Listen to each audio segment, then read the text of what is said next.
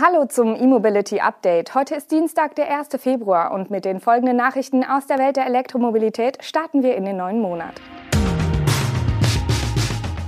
Alpine plant E-Crossover ab 2025, Mercedes baut Entwicklung um, Skoda zeigt seinen ID.5, Tesla öffnet weitere Supercharger und Wasserstoff-Lkw mit Kryogas. Alpine, die Sportwagenmarke von Renault, wird ihr vollelektrisches Modell GTX Over ab 2025 produzieren. Und zwar im Werk Diepe. Das Elektro-Crossover wird auf der speziell für Elektrofahrzeuge konzipierten Plattform CMF e.V. der Allianz von Renault, Nissan und Mitsubishi basieren. Somit wird der GTX Over, zu dem Alpine auch ein erstes Teaserbild veröffentlicht hat, auf derselben Plattform aufbauen wie der Renault Megane E-Tech Electric und der Nissan Aria. Die Performance-Version des letztgenannten Modells soll auf bis zu 290 kW Systemleistung und 400 Kilometer WLTP-Reichweite kommen. Die Batterie des Nissan wird 87 Kilowattstunden aufnehmen können. Sportlichere Leistungsdaten eines Modells auf dieser Plattform sind bisher übrigens nicht bekannt. Es bleibt somit abzuwarten, was Alpine als Sportwagenmarke auf der Plattform aufbauen wird.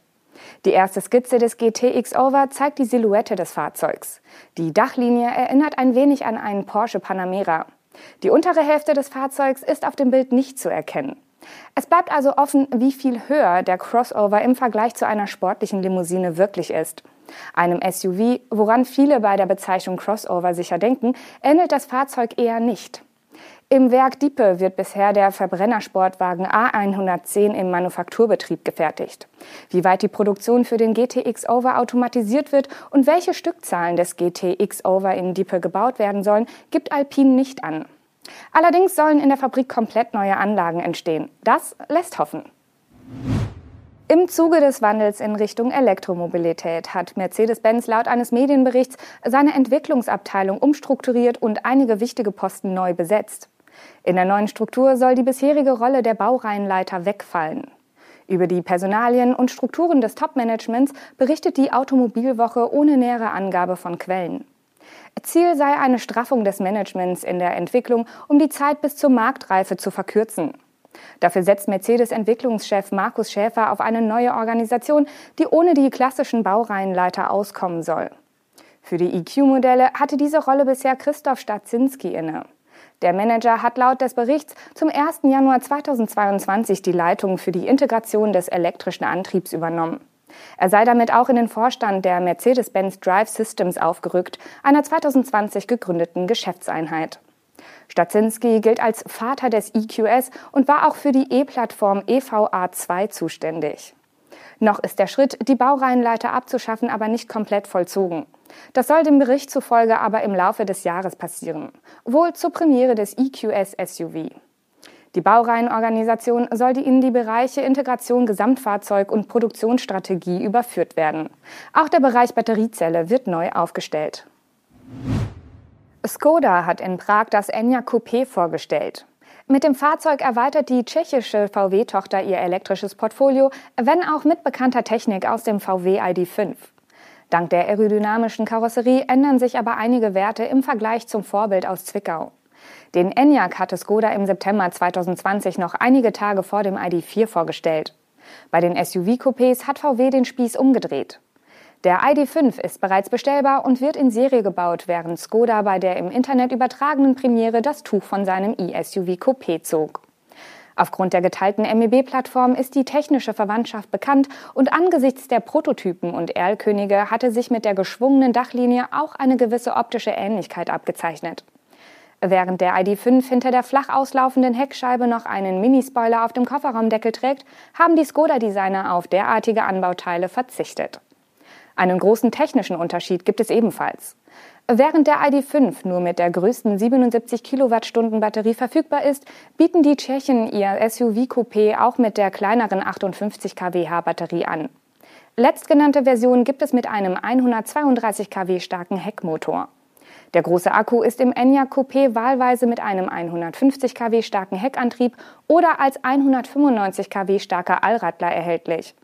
Und entgegen der ersten Ankündigung aus dem September kommt auch das Coupé als RS-Modell mit sportlicherem Design und 220 kW Leistung wie in den GTX-Modellen von Volkswagen.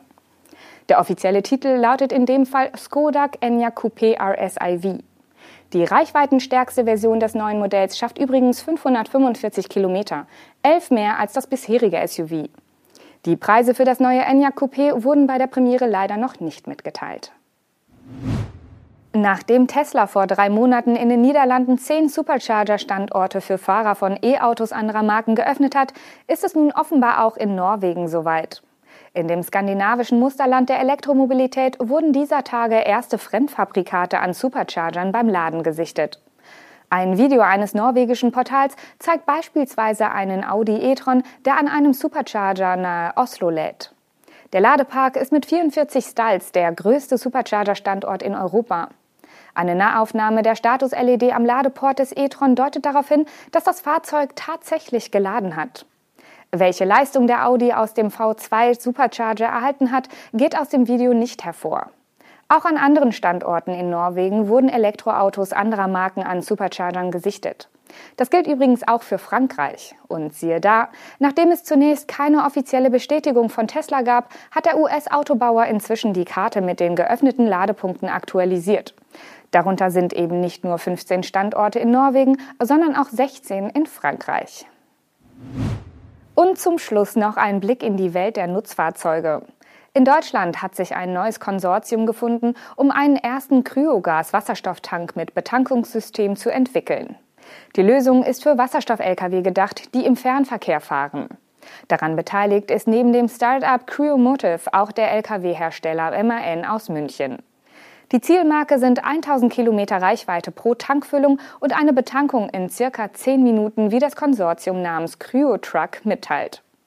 Das auf dreieinhalb Jahre angelegte Projekt hat ein Gesamtbudget von mehr als 25 Millionen Euro und wird sich auf die Entwicklung und Validierung einer ersten Technologiegeneration für schwere Brennstoffzellen-Lkw konzentrieren. Bei Kryogas handelt es sich um eine Mischform aus der heute üblichen Druckspeicherung in zylindrischen Tanks und dem kryogenen Wasserstoff, der bei Temperaturen von minus 253 Grad Celsius flüssig wird. Dieser auch LH2 genannte Flüssigwasserstoff hat eine deutlich höhere Energiedichte als der unter hohem Druck gespeicherte Wasserstoff, womit bei gleichem Tankvolumen mehr Energie gespeichert werden kann. Bis 2024 sollen in dem genannten Projekt auch zwei Demo-Fahrzeuge mit Kryogas-Tanksystemen ausgerüstet werden, die jeweils 80 Kilogramm Wasserstoff oder das Äquivalent von 2600 Kilowattstunden speichern können. Daimler Truck favorisiert für seinen kommenden Brennstoffzellen-Lkw ebenfalls diese Art der Wasserstoffspeicherung. Allerdings benötigen die Trucks dabei eine vollkommen neue Infrastruktur. Das war unser E-Mobility Update am heutigen Dienstag. Wir danken fürs Zuschauen oder Zuhören und sind morgen wieder mit den News und Highlights der Elektromobilität für Sie auf Sendung.